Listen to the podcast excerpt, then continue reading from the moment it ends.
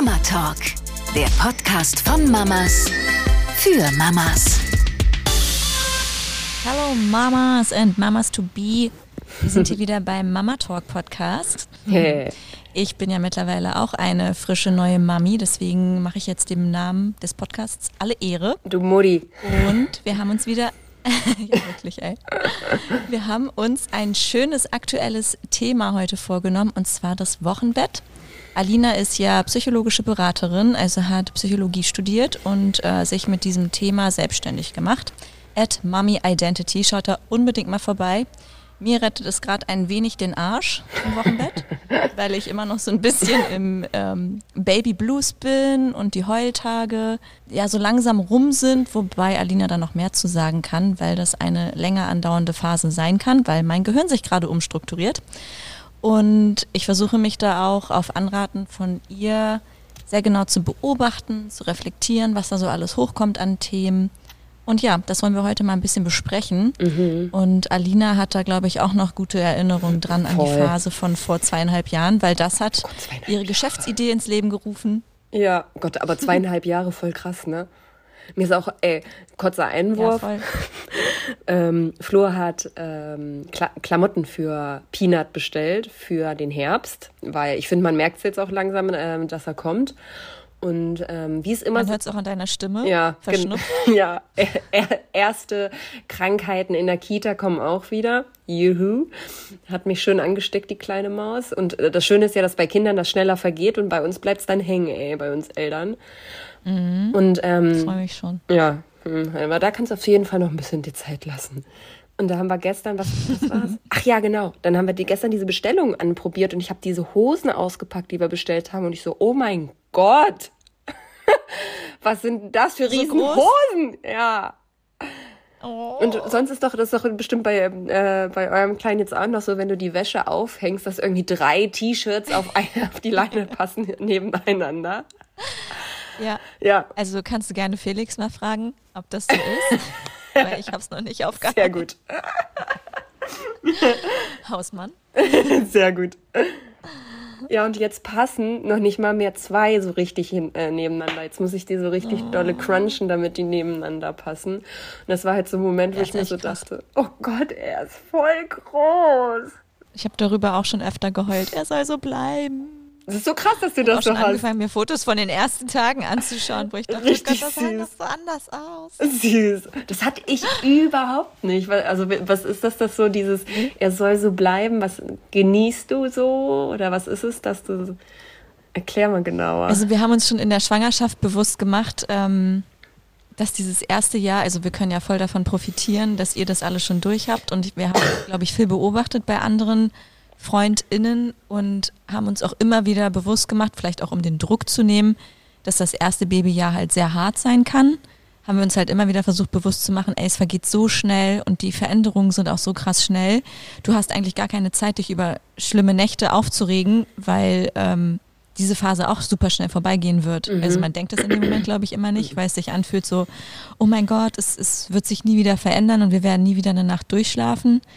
Aber ja, irgendwie war mir das von Anfang an klar, auch mit dem Stillen. Also ich werde jetzt sechs Monate voll stillen, bestenfalls, wenn es klappt. Und dann ist diese Phase ja auch schon wieder fast Ja, vorbei, so weil dann. Beikost losgeht. Und das ist halt alles nur in Phasen. Und deswegen merke ich auch so, er soll nicht größer werden, ich will es genießen und ähm, ja, wirklich diesen Moment genießen, weil er einfach so schnell vergehen wird. Mm, süß.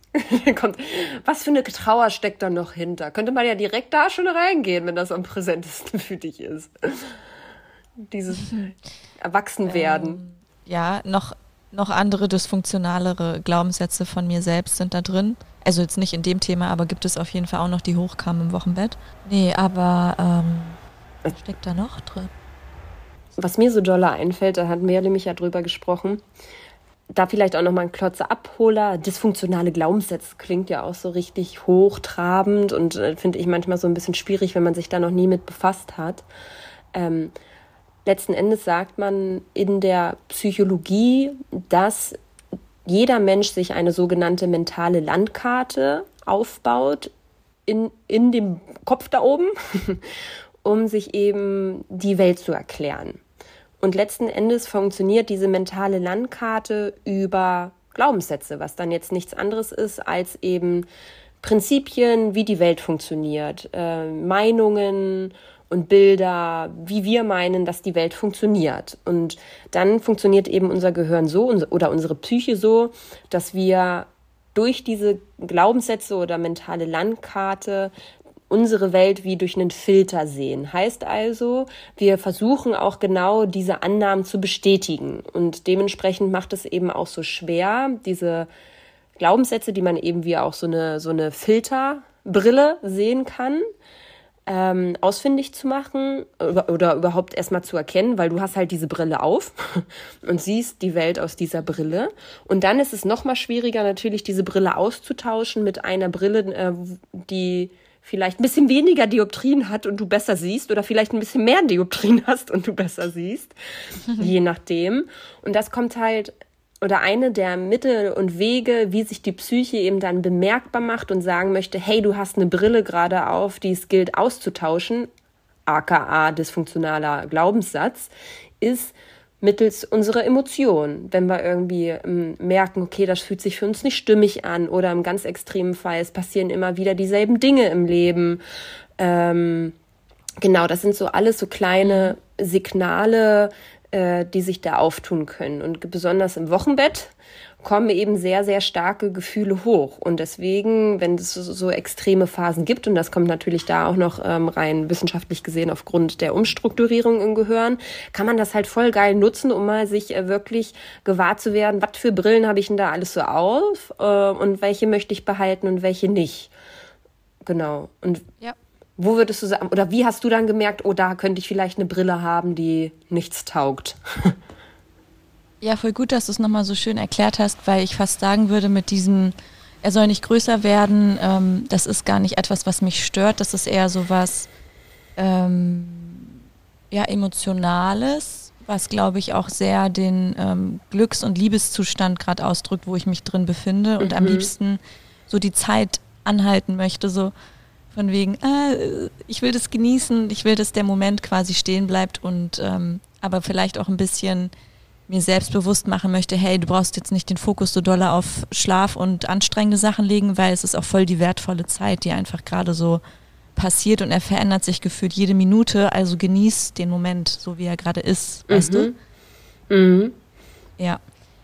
Nee, aber was, was auf jeden Fall hochkam und was ich auch schon vorher ein bisschen wusste, dass das meine Glaubenssätze sind, was mir sehr, sehr schwer fällt, ist abzugeben. Also mhm. ich bin ja sehr autonomiegetrieben, kann man auch wieder zurück in meine Kindheit verfolgen, wo die ja alle ihren Ursprung haben. Ich war das große Geschwisterkind und ähm, habe schnell, glaube ich, auch unsere Familiendynamiken, also in meiner Ursprungsfamilie verstanden und da schnell Verantwortung übernommen. Also auch als Schlichterin meiner Eltern oder letztendlich dann als Scheidungskind und so weiter. Und ich glaube, Glaubenssätze, die da extrem hängen geblieben sind, ist, ich muss funktionieren und ich darf nicht zur Last fallen. Das spielt auch noch mit rein. Also mein Bruder hatte ähm, auch viele Krankheiten, er ist mit einer ähm, Gaumspalte zur Welt gekommen und das hat viele OPs und so weiter nach sich gezogen. Mhm. Also ich finde es gerade auch ein bisschen schwierig, es sollen keine Schuldzuweisungen sein, aber es ja. erklärt halt so ein bisschen. Es ist deine Wahrnehmung eben wie letzten es, Endes. Wie es entstanden kind. ist. Mhm. Genau. Ja. Weil wir beide auch schon mal meinten, ähm, wir würden ja gerne noch mal ein bisschen mehr über unsere ähm, Familienthemen aussprechen, aber es ist halt so schwer ist, dass das nicht so falsch rüberkommt. Ne? Würden das jetzt unsere Eltern oder mein Bruder hören? Ja. No offense, das ist einfach das, wie sich das in meiner Kindheit, wie du sagst, ähm, ja auf mich ausgewirkt hat. Ne? Ja, und letzten Endes hat halt alles eine, also eine Auswirkung auf einen. Also, dass es heute draußen regnet und ich irgendwie nicht in der Sonne Vitamin D tanken kann, hat auch eine Auswirkung ähm, auf mich. Ähm, ist jetzt irgendwie, weiß ich nicht, Gott dran schuld, dass das äh, da draußen äh, regnen lässt und keine Sonne. Jetzt sieht es auch ein bisschen weit hergeholt. Also ich finde es so, ich würde es mich total freuen, wenn wir alle mehr dahin kommt zu sagen, hey, wir sind halt alles Menschen und wir sind nicht perfekt und es, es gibt Grenzen und es gibt eben Dinge im Leben, die wir nicht kontrollieren können und die halt alle Auswirkungen auf uns haben und letzten Endes muss man das nicht immer in gut oder schlecht polen. Also letzten, jetzt am Ende dann zu sagen, oh mein Gott, das ist total schlecht und das ist total gut. Das ist ja das, was das Leid dann erzeugt. Jetzt ist es halt einfach mal eine Tatsache, dass, also sind es einfach gerade Tatsachen, die du beschrieben hast, mir nicht. Ja, genau. Und wie mein kleines äh, Ich das halt interpretiert hat. Ne? Ja. Ich habe halt interpretiert als große Schwester, die knapp drei Jahre älter ist als mein kleiner Bruder. Oh wow, hier ist jemand, ähm, der braucht noch viel, viel mehr die Kapazitäten meiner Eltern. Ich bin die gesunde große Schwester, die ha- hat halt mehr mitzulaufen und da sind natürlich auch Sätze gefallen, zum Beispiel durch meinen Opa immer wieder. Du bist die Große, du musst die Verantwortung übernehmen beim Streiten oder so. Das hat da auch natürlich noch alles mit reingespielt. Ich denke, das ähm, fühlen viele Erstgeborene. Du bist Und doch der genau, Große. deswegen habe ich diese Glaubenssätze. du bist doch der Große, versteh das Genau. doch mal, so nach dem Motto, ne? Richtig, der, der Klügere, der Größere, Stärkere gibt nach oder wie diese doofen Glaubensphrasen äh, heißen. Mhm. in verschiedenen Varianten. Genau. Und deswegen habe ich mir das mitgenommen bis heute. Ähm, ich darf nicht zur Last fallen, ich muss mitlaufen, ich muss funktionieren. Auch bis ins Perfektionistische. Das ist auch so eine Art von mir, ähm, die ich, glaube ich, schon ein bisschen besser aufgearbeitet habe. Aber jetzt im Wochenbett ist natürlich rausgekommen, wo ich ruhen soll. Und ich hatte auch den schlimmsten Milchstau des Lebens, wo ich wirklich glaube mittlerweile, dass es auch wieder ein Signal meines Körpers war, weil ich eben nicht, wie ich mir selbst vorher vorgenommen hatte, äh, Wochenbettruhe gehalten habe, sondern schon viel auf den Beinen war. Und immer wenn Felix mir Essen gebracht hat, dann schnell aufgestanden bin, okay, jetzt mache ich das Bett dafür und ich kann aber auch mit Zaro rausgehen. Total hirnrissig. Ich Ja. habe immer das Gefühl, dass ich dann, dass ich diese Balance wieder herstellen muss, weil jetzt ich quasi voll. Meine Waage leer ist und seine voll und wir total in der Schieflage sind und ich jetzt wieder Mhm. hier leisten muss, damit das irgendwie in der Liebesbeziehung auch in Balance bleibt. Nicht, dass ich jetzt zur Last Hatte falle oder plötzlich zu viel bin. Das ist, glaube ich, auch geil. Ich, ich darf nicht zu viel sein. Mhm. Genau. Das ist auch nochmal was, was mir gerade in den Kopf kommt, was ich vorher noch nicht so formuliert habe. Kann ich voll, kann ich voll nachvollziehen, hatte ich ganz genauso. Ich weiß noch, wie ähm, ich dann immer angefangen habe, die Geschirrspüle aus äh, leer zu räumen und ich halt einfach so unruhig war. Und Flo meinte dann immer so, boah, die- ihn stört dann natürlich diese Unruhe, weil dann geben sie sich schon Mühe, machen schon alles, wollen ihre Aufgabe wahrnehmen und wir nehmen es nicht an, sondern machen weiter. Und das triggert, also triggert ja genauso dolle dann, ne? Dass man nicht irgendwie Ja.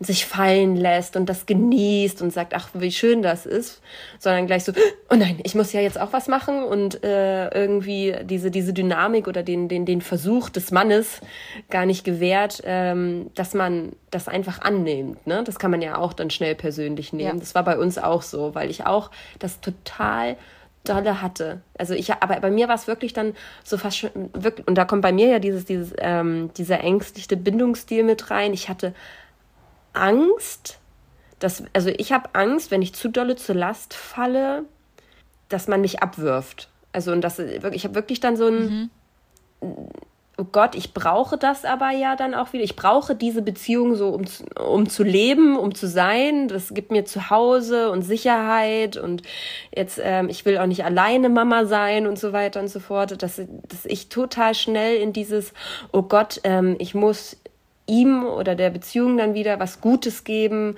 äh, damit ja nichts aus, aus, dem, aus dem Ruder läuft, so wie du gerade gesagt hast. Und dementsprechend konnte ich die Ruhe auch echt schlecht annehmen. Mm, Und da hat dann auf jeden Fall Flo sehr oft dann gesagt, Alter, jetzt lass doch mal sein. Und äh, da kann man natürlich sich dann auch noch mal üben, das irgendwie ein bisschen liebevoller und achtsamer zu, zu kommunizieren. Ich glaube aber, dass das auch echt eine harte Herausforderung ist, wenn du das, was du als Papa schon dann endlich mal machen kannst und deine Verantwortung ist, nicht direkt irgendwie so angenommen wird, ne? Ja, extrem. Aber ich finde auch so spannend, ähm, wir sind ja, du und ich sind ja eigentlich ein bisschen gegensätzlich. Also ich sehe mich ja auch oft in Flo und du dich in Felix. Ja. Und trotzdem haben wir jetzt ja voll den ähnlichen Glaubenssatz. Aber wie ist der jetzt nochmal in der ähm, Ausprägung unterschiedlich?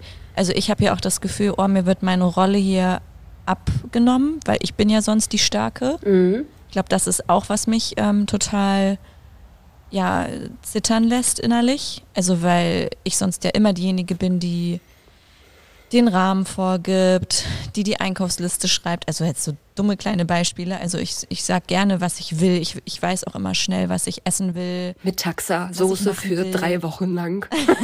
ja, in Phasen. gerne in Phasen. Ja. Risotto-Phase. Du bist ein sehr zyklischer Mensch. Was? Du bist ein, ein sehr zyklischer Mensch. Die Phase, die Risotto-Phase, danach ja. kommt die Metaxa-Phase. Ja. Korrekt. genau, also ich bin da echt gut mit mir verbunden und äh, Felix ist halt ähm, auch eher so ein kleiner Mitläufer. Also wir, er ist da auch voll dran an seinen Themen. Aber so funktioniert halt unsere Beziehung. Und ich glaube, mhm. das fällt mir dann auch schwer, als die Stärkere in diese verletzlichere Rolle zu gehen. Mhm. Und bei dir ist es ja eher, glaube ich, mhm. ähm, andersrum, ne? Genau, und das ist halt ja auch so das Schöne, sag ich mal, an unserer Freundschaft. Zu 120 Prozent haben wir am Anfang genauso deswegen gut funktioniert, weil wir in dieser Dynamik gut funktioniert mhm. haben. Also ich eher die ähm, sich anhängende und du die Ziehende. Mhm. Und das ist ja auch immer, man sagt ja, oder das größte Psycholog, äh, doch psychische Grundbedürfnis ist Autonomie und Bindung. Und äh, das ist ja das Krasse mhm. bei uns in der Psyche, dass ein Bedürfnis immer in zwei Extremen sich polt, sozusagen. Also wie gesagt, Bindung und Autonomie in dem Fall. Heißt also, wir Menschen brauchen gleichwertig viel ähm, Bindung, also dementsprechend äh, wirklich in Zusammensein mit einem Menschen und im Alleine sein, im Spüren nur uns spüren. Und was das aber miteinander vereint, ist halt genau der Punkt, der dir gerade auffällt. Wir wollen halt Sicherheit und Geborgenheit und wir brauchen Beziehungen. Ne? Und du hast halt gelernt, dass du Beziehungen eher dann halten kannst und lernen kannst, wenn du diese Taktung vorgibst und wenn du es nicht vorgibst, ist das halt wie eine existenzielle Angst für dich, weil du dann denkst, oh Gott, dann läuft die Beziehung nicht mehr, dann bleibt der Mensch nicht mehr bei mir. Also du hast wahrscheinlich irgendwann gelernt, du wirst am meisten geliebt, wenn du diesen Takt vorgibst und wenn du halt diese ähm, starke führende Person bist. Und ich habe am meisten gelernt, dass ähm, ich geliebt werde, oder zumindest habe ich es mir so abgespeichert oder ich so verstanden in meiner mentalen mhm. Landkarte, dass ich am meisten geliebt werde, wenn ich mitlaufe, wenn ich halt ähm, ja. den anderen unterstütze in dem, was er tut, indem ich ihn bekräftige und sozusagen aufs Podest hebe und mich und darunter stehe und ihn hochhebe. Und wenn ich das, wenn mir diese Rolle entnommen wird, denke ich, ach du Kacke, dann liebt mich ja keiner mehr, also kann ich nicht mehr in Beziehung sein und dann kriege ich Angst und dann geht halt alles rund sozusagen. Ja, ja, krass. Faszinierend und auch ähm, nochmal auf den, auf den Milchstau kommen. Ne? Mhm. Ne? Also ich hatte ja voll den schwierigen Stillstart und ich weiß auch nicht, ich hatte das irgendwie so voll assoziiert mit ähm, Hingabe. Man muss es ja auch irgendwie fließen lassen können. Mhm. Und also klar, es kommt dazu, dass ich ähm, mechanisch da nicht so eine richtig gute Unterstützung hatte. Ich bin ja, äh, wir haben eine ambulante Geburt gemacht. Ich bin nach vier Stunden nach Hause. Das heißt, das heißt, mir hat das in der Klinik keiner richtig gezeigt. Und dann kam aber am selben Tag um 16 Uhr noch die Wochenbetthebamme.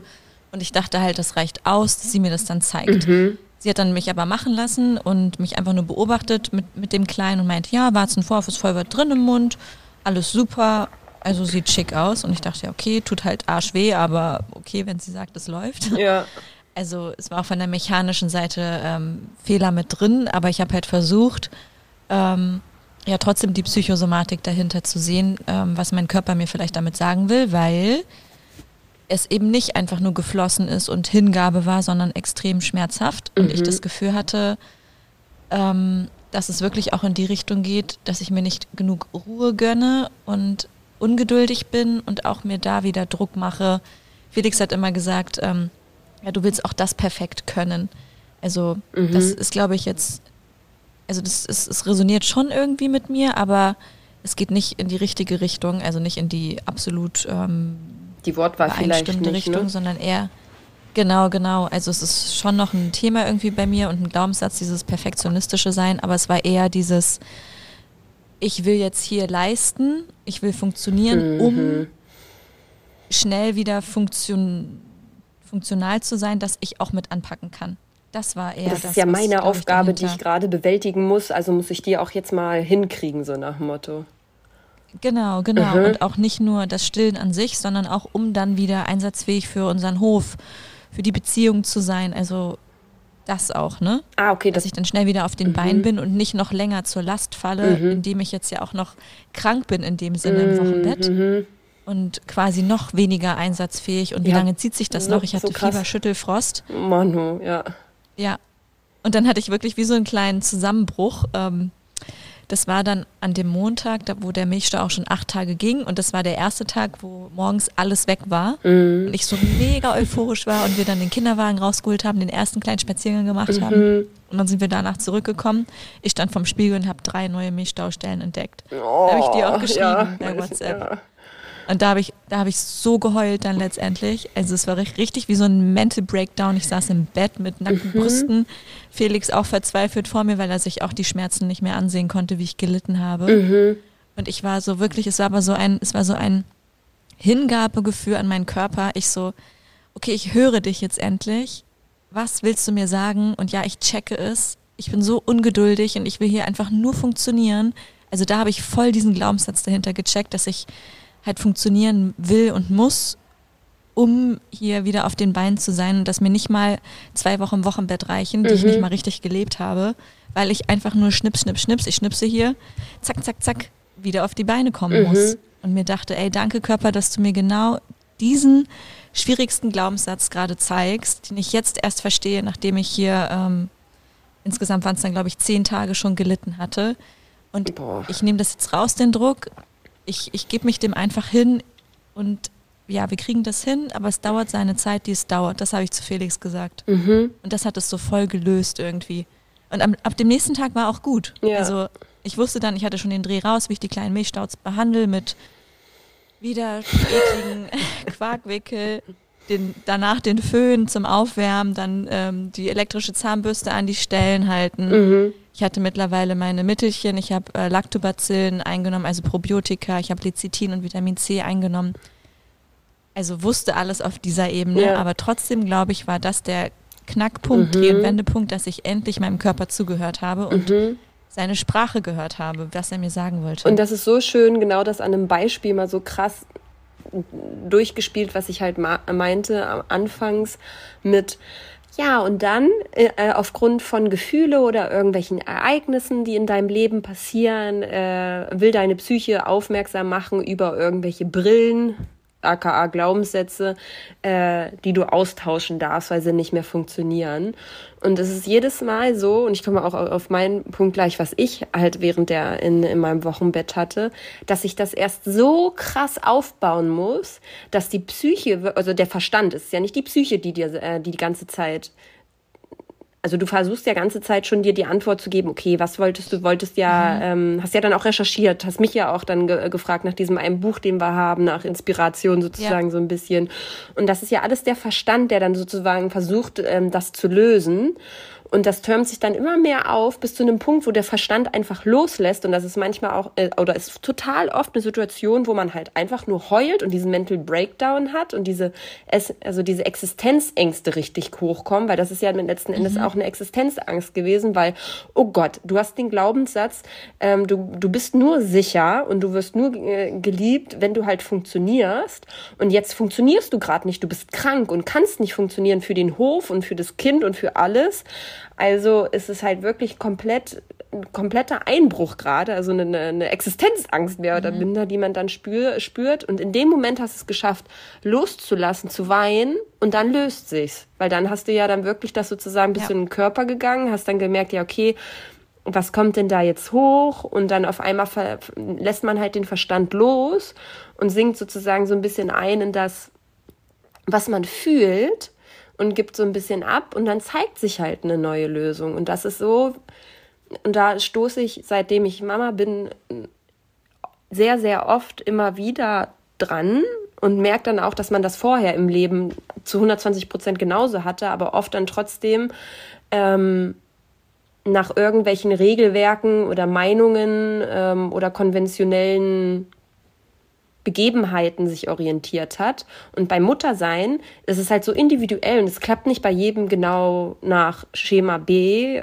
oder A oder wie auch immer, sondern jeder muss seinen eigenen Weg rausfinden. Und deswegen finde ich das so schön, dass man sich da so auf sich selbst zurückbesinnt. Und bei mir war es halt der Moment, wo ich gemerkt habe, dass ich, und das haben wir auch vorhin so ein bisschen gesprochen, dass ich das erste Mal in meinem Leben wirklich in einem Thema bin, ähm, wo ich ganz alleine bin und das als erstes Mal sozusagen durchmache. Also da nochmal so mhm. als äh, Hintergrund, zumindest von meinen, klar, ich hatte schon einige Freundinnen auch gerade aus, ähm, aus meiner Heimatstadt, die schon, die schon Mama waren, aber keine aus meinem engen Berliner Umfeld ähm, war gerade schwanger oder war schon Mama. Heißt also, gerade mit denen ich in sehr emotionalen äh, Beziehungen stand, haben sozusagen das Leben, Leben so weiter fortgeführt, wie es wie sie konnten. Und ich war auf einmal Mama. Und das war halt für mich wie so eine Paralleldimension. Und äh, wo in dieser Dimension, wo ich auch niemanden hatte, so wie dich äh, äh in meiner in unserer Freundschaft vorher, ähm, die mir emotional gesehen schon irgendwie so ein bisschen immer ausgeholfen hat und irgendwie immer mich beratschlagen konnte und so weiter und so fort. Und klar konntest du das auch in dem Thema, aber es ist was anderes, wenn du halt jemand, wenn du es schon mal selbst erfahren hast. Mhm. Und da habe ich mich dann teilweise halt so zutiefst alleine gefühlt und dachte so, Gott, I'm so lonely. Mhm. ähm, weil ihr halt weitermachen könnt wie bisher und ich kann dann nicht mehr mithalten und ähm, ja, das hatte bei mir dann eben dieses, dieses, dieses dann mal richtig bewusst gemacht, dass ich ruhig, ja, dass ich nicht so, dass ich mich nicht so abhängig machen muss von den anderen Beziehungen, sondern dass ich mich auch auf mich einlassen äh, darf und dann gucken darf, äh, wie sich die Dynamiken in den Freundschaften anders entwickelt. Und was steht da für ein äh, Glaubenssatz bei dir hinter, bei dem Thema? Ähm, würde schon sagen, dass ich, dass ich gerade, also dass ich, dass mir, das hatte ich ja auch unter der Geburt versucht, gerade das ähm, in einem Satz schon parallel im Kopf zurechtzurücken. Aber vielleicht erzähle ich das erstmal. Als ich ähm, beim im Kreissaal ankam, beziehungsweise in der äh, Klinik ankam bei Peanuts Geburt, hatte ich so diesen Gedanken, als ich die Hebamme gesehen habe, boah, geil, und die nimmt mir jetzt was ab. und das heißt halt, und das passt ja auch zu meinem äh, Schema, äh, weil ich die Kleine bin, ich mega viel Unterstützung immer bekommen habe, ich überbehütet worden äh, bin. Ich denke tief in mir drin, dass ich richtig schwierige Dinge nicht alleine schaffe. Dass ich mhm. halt immer Unterstützung brauche. Und ähm, natürlich gibt es ganz, also jetzt auch gerade, deswegen war für mich, glaube ich, auch in der Retrospektive so wichtig, dass ich nach Amerika beispielsweise gegangen bin für ein Jahr, weil das hatte mein Bruder zum Beispiel auch nicht vorher gemacht, sondern das war meins. Das war das, was ich alleine mal gemacht habe. Keine von meinen Freundinnen hatte das jemals vorher schon gemacht. Ich hatte schon Bekannte, die das schon mal gemacht hatten, aber halt keine enge Freundin. Und ähm, es gab halt Freundinnen, die das gleichzeitig mit mir gemacht hatten, aber ich hatte niemanden, ähm, die, denen ich in dem Punkt so nachgeeifert habe. Und deswegen ist das ein total wichtiger Entwicklungsschritt für mich, äh, für mich auf jeden Fall gewesen. Weil sonst hatte ich schon, oder habe, hatte ich immer, ich hatte halt immer einen Bruder, der ein paar Jahre vor mir lief und ich wusste immer, was kommt. Ich wusste immer, ah ja, mhm in der, in der ähm, siebten Klasse gehst du dann von der Orientierungsstufe aufs Gymnasium. Dann, wenn du aufs Gymnasium gehst, dann nimmst du Latein als zweite Fremdsprache. Es waren halt, es sind so Kleinigkeiten. Wenn du fertig bist, dann ähm, studierst du am besten halt irgendwie äh, bei Volkswagen, weil das macht Papa ja auch. Ähm, und da habe ich mich immer sicher gefühlt, weil ich, äh, weil ich schon diese Legitimation und immer dieses ähm, Vortasten, wie Dinge denn sind, durch andere brauchte oder meine mhm. zu brauchen. Ja, krass. Und wann hast du es geschafft, ähm, das in der Retrospektive zu sehen an dem Punkt? Also hast du auch richtig gelitten am Anfang und kamst auch an so einen Mental Breakdown-Punkt oder mhm ist das dann eher so, jetzt, jetzt kannst du darauf zurückblicken und das war diese Phase? Oder hast du es in der Zeit auch schon akuter geschafft, mhm. das für dich zu reflektieren und dann vielleicht auch daraus zu, zu erwachsen? Ja, ist voll spannend, weil letzten Endes hatte ich ja gar keinen Punkt, sage ich mal, wo es irgendwas mechanisch auch nicht funktioniert hat, ne? Also ich hatte jetzt weder irgendwelche körperlichen Beschwerden ähm, noch, dass äh, vielleicht das Peanut auch mhm. irgendwas äh, gehabt hat, was so greifbar gemacht hat, wie jetzt sage ich mal dein Milchstau. Ne? Ähm, ich überlege gerade, ja, weil um ehrlich zu sein, hatte ich ja, ich bin gar nicht so in, dieses, in diese Ecke gekommen, wo ich was wirklich mal komplett alleine machen musste, weil ich hatte ja trotzdem Flo.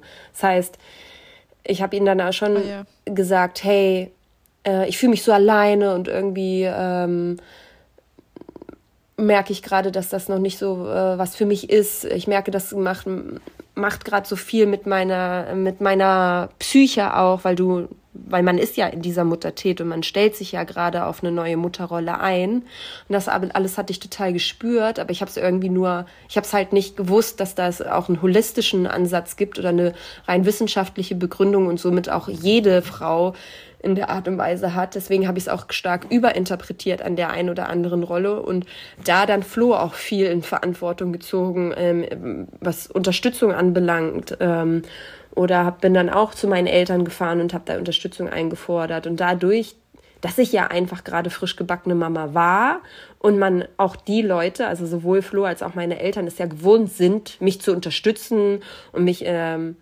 ja, mein, meinen Leidensprozess mit mir zu teilen, ähm, wurde das halt abgedämpft. Ne? Also wenn die sozusagen, sage ich mal ganz blöd, ja, ja meine Eltern gesagt hätten, äh, wir haben keine Zeit für dich, Flo jetzt äh, auf einmal abgezogen worden wäre auf eine Dienstreise oder so, ähm, glaube ich, hätte ich diesen krasseren Breakdown gehabt mit, oh Gott, ich glaube, ähm, ich schaffe diese emotionale, weil es war ja gar nichts, ich wusste, dass ich es rein organis organisatorisch und alles schlafe. Es war für mich einfach so ein emotionales Thema, wo ich dachte, ich schaffe das nicht alleine. Und ähm, ich, ich glaube, äh, mit mir passieren ja, weil ich auch nicht diese, dieses Muttertätsthema kan kannte und dass das halt normal ist, dass du diese, diese ganzen Gefühle hast, habe ich das halt viel mehr auf mich bezogen.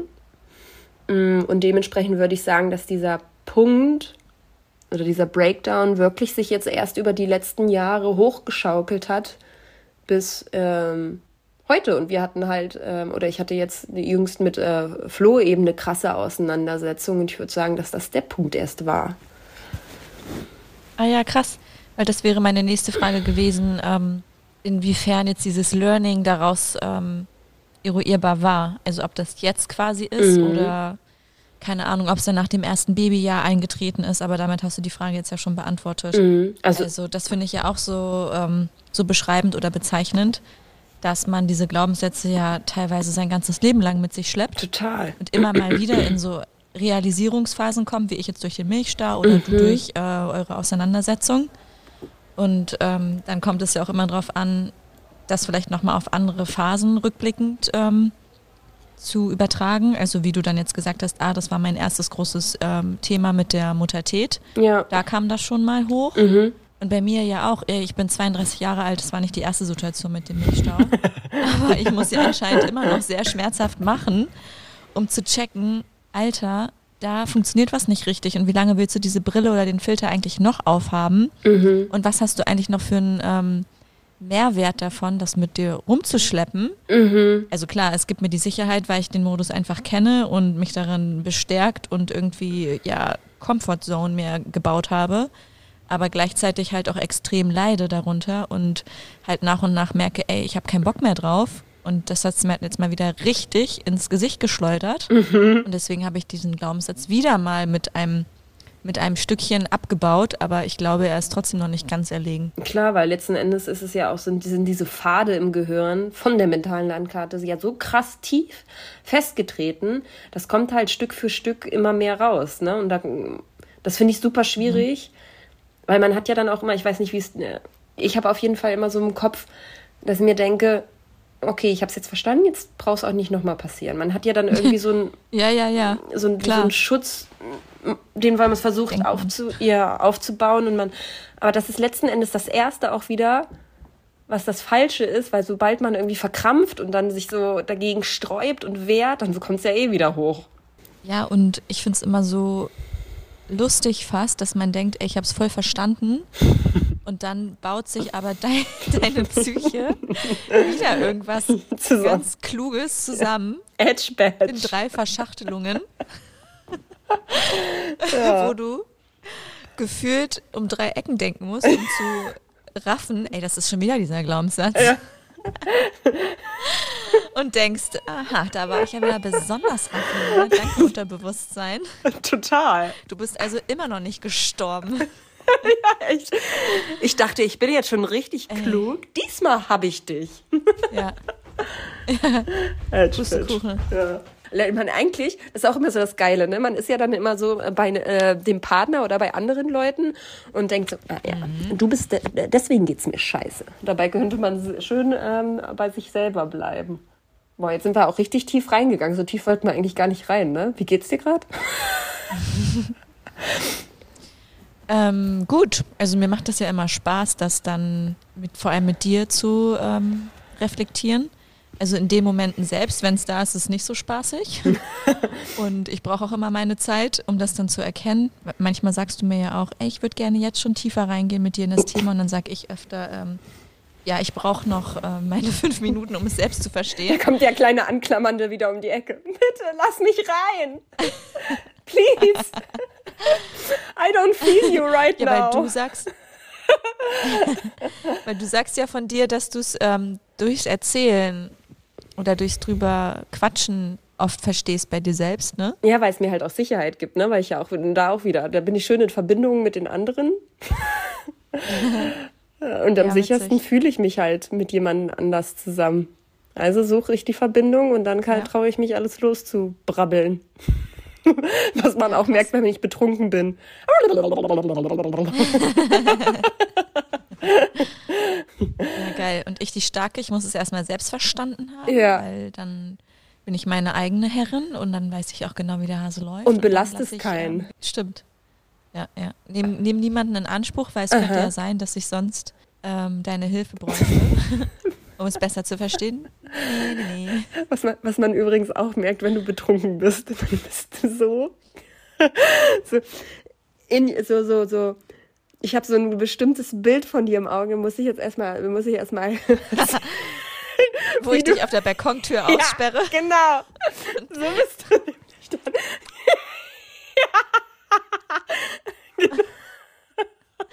Und dann eine kleine Show abziehe. Ja, getwerkt. Also, wir waren zusammen bei einem Kumpel.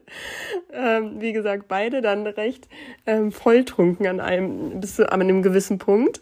Und wir waren erst zusammen auf, Du, nee, du hast noch bescheuerter. Du standst dann auf dem Balkon und ich war in der Wohnung, oder nicht? Oder nee, es war andersrum, macht dir sonst keinen Sinn, ne? Aber mein nee, andersrum. Ich habe dich ausgesperrt auf jeden Fall. Und dann standen wir erst zusammen auf dem Balkon und dann bist du früher reingegangen, hast, hast, hast sehr theatralisch und sehr lassiv diese Balkontour zugemacht.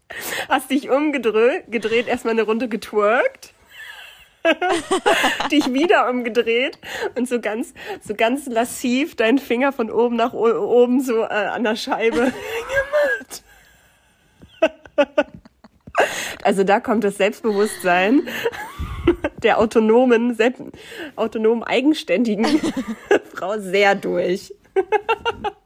Ja, das hätte ich auch gerne mal mehr im Alltag, weil ich ja das trotzdem auch das Gefühl habe, das ist, glaube ich, auch ein Glaubenssatz, Aha dass dieses Ich von mir, der, der, das ich eigentlich bin, mhm. nicht mit einer Frauenrolle zusammenpasst. Ja. Und dass ich, ähm, ja, dass ich sehr gesellschaftskonform unterdrückt mhm. ähm, erzogen worden bin von meinem Umfeld oder auch da ja sehr, sehr anfällig für bin, ähm, das gehört sich, das gehört sich nicht, äh, das ist das Patriarchat und hey, eine Frau hat so und so zu sein. Mhm. Also merke ich auch immer, immer mehr jetzt, äh, je erwachsener ich werde dass ich mehr von diesem Ich gerne in meinem Alltags-Ich hätte. Weil das bin eigentlich ich. Und das finde ich auch immer so geil, wenn man sich mehr mit seinen inneren Kindern verbinden würde und die mehr rauslassen würde, dann würde wirklich der innere Kern einfach mehr zur Schau kommen. Mhm. Also wie, ich bin eigentlich voll, voll albern, voll lustig, mhm. voll stark, aber habe trotzdem auch immer Angst, dass ich ähm, damit irgendwem auf den Schlips trete, dass ich vielleicht hier wieder zu viel bin mhm. oder auch in meiner großen ich finde mich auch selbst eigentlich ganz toll, aber ich habe auch Angst, dass andere sich eingeschüchtert fühlen. Ja, dadurch, das kenne ich aber auch das Gefühl. So bin und kann und, und ja, was, was wir, ja, was ich mir auch so aneigne. Also, keine Ahnung, ob das irgendwie Sinn macht. Ja, ich weiß dass aber. man das so nach außen halt zeigt oder vielleicht arrogant wirken könnte oder sonst irgendwas. Mhm. Ja, das sind auf jeden Zu Fall ganz große. Ja, das sind bei Frauen, bei Frauen sowieso, das glaube ich auch ganz ähm, typische, dieses zu arrogant, selbstbewusst. Bloß nicht arrogant sein und eingebildet als Frau geht gar nicht. Kann Ja. ich voll nachvollziehen. Wobei Ja. wir einige Gründe hätten, so zu sein. Oh, da geht bei mir direkt auch alles an. Äh, muss ich gleich einen Witz machen. Mm. Nee, Mann, lass das mal mitnehmen als Message jetzt hier für uns, für die Mamas da draußen, die uns zuhören. Wir sind ziemlich geil und wir dürfen es auch mehr leben ne, ins Außen. Ja, weil da ist Platz genug for everyone. Ja, genau. Und vor allem auch untereinander, weil ich finde, das ist Genau. auch so ein Thema zwischen Frauen Voll. leider öfter, ne? Ja. Wobei ich, wobei ich immer mehr an den Punkt auch komme, dass ich andere Frauen dafür feiere, Ja, finde ich auch ähm, schön. die sich so geben und mir und auch merke, wenn ich irgendwie neidisch bin, dass es meistens ein Anzeichen dafür ist, ey, das kann ich eigentlich auch, wieso mache ich es eigentlich nicht? ja, verstehe ich total. Wenn, jem, wenn jemand anderes laut ist oder selbstbewusst, ist innerlich auch immer so ein kleiner erster Satz bei mir, oh, die traut sich ja was. Ja, Also denke ich so- auch. Ich werde immer böse dann so ein So ein bisschen. bisschen, neidisch. Ja, auch. genau, total. Genau, Weil so ein ich werde voll gehässig. neidisch. Ja, voll. Und denke mir so, intolerante Kuh. Und letztendlich ist das immer das, das, das, der beste Parameter, dass du zu dir selbst vordringen Richtig. kannst, ey, du bist gerade so neidisch, Ja. weil du es dir selbst nicht zugestehst. Ja, total.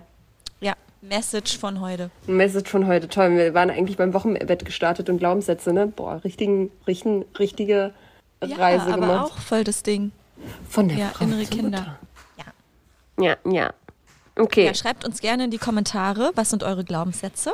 Genau. Was kam, wollt. was kommt bei euch so hoch in, äh, im Wochenbett? Hattet ihr irgendwelche bestimmten äh, Themen oder irgendwelche Ereignisse, an denen ihr euch erinnert, wo ihr euren kleinen Mental Wochenbett Mental Breakdown hattet?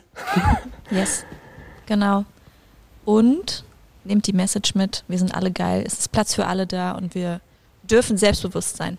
Je geiler du bist, desto geiler darf ich sein. Macht das Sinn? Ja, Mann. Okay.